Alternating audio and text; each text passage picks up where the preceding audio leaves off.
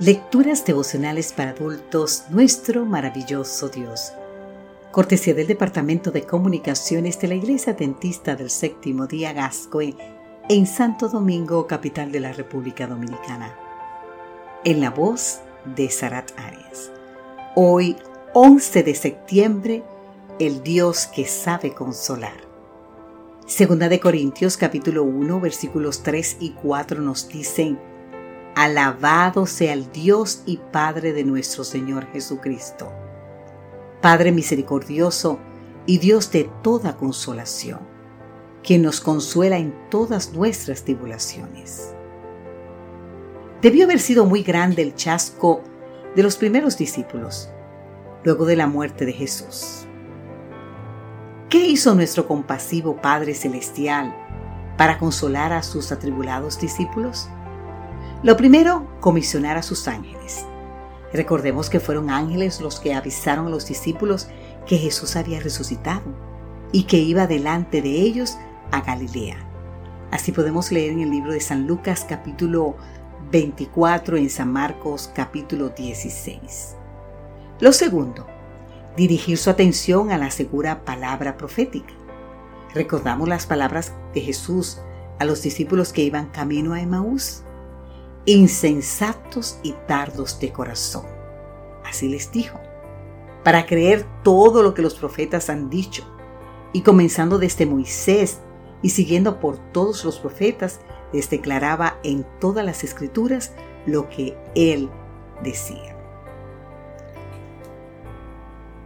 Ahora bien, los que esperaban el regreso de Jesús para 1844 también sufrieron un gran chasco ¿Y qué hizo Dios por sus hijos después del chasco de 1844? Al igual que en la experiencia de los primeros discípulos, los ángeles también tuvieron una participación muy activa, según la siguiente declaración del libro Primeros Escritos de la autora norteamericana Elena G. White. Dice así, vi que Jesús consideró con la más profunda compasión a los chasqueados que habían esperado su venida y envió a sus ángeles para que dirigiesen sus mentes para que pudieran seguirlo hasta donde estaba. Les mostró que esta tierra no es el santuario, sino que él debía entrar en el lugar santísimo del santuario celestial para hacer expiación por su pueblo. Lo más interesante es saber del papel que desempeñó el don de profecía.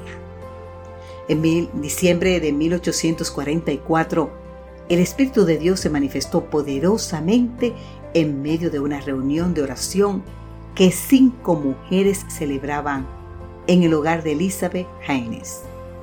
Mientras Elena Harmon oraba, descendió sobre ella el poder de lo alto como nunca antes.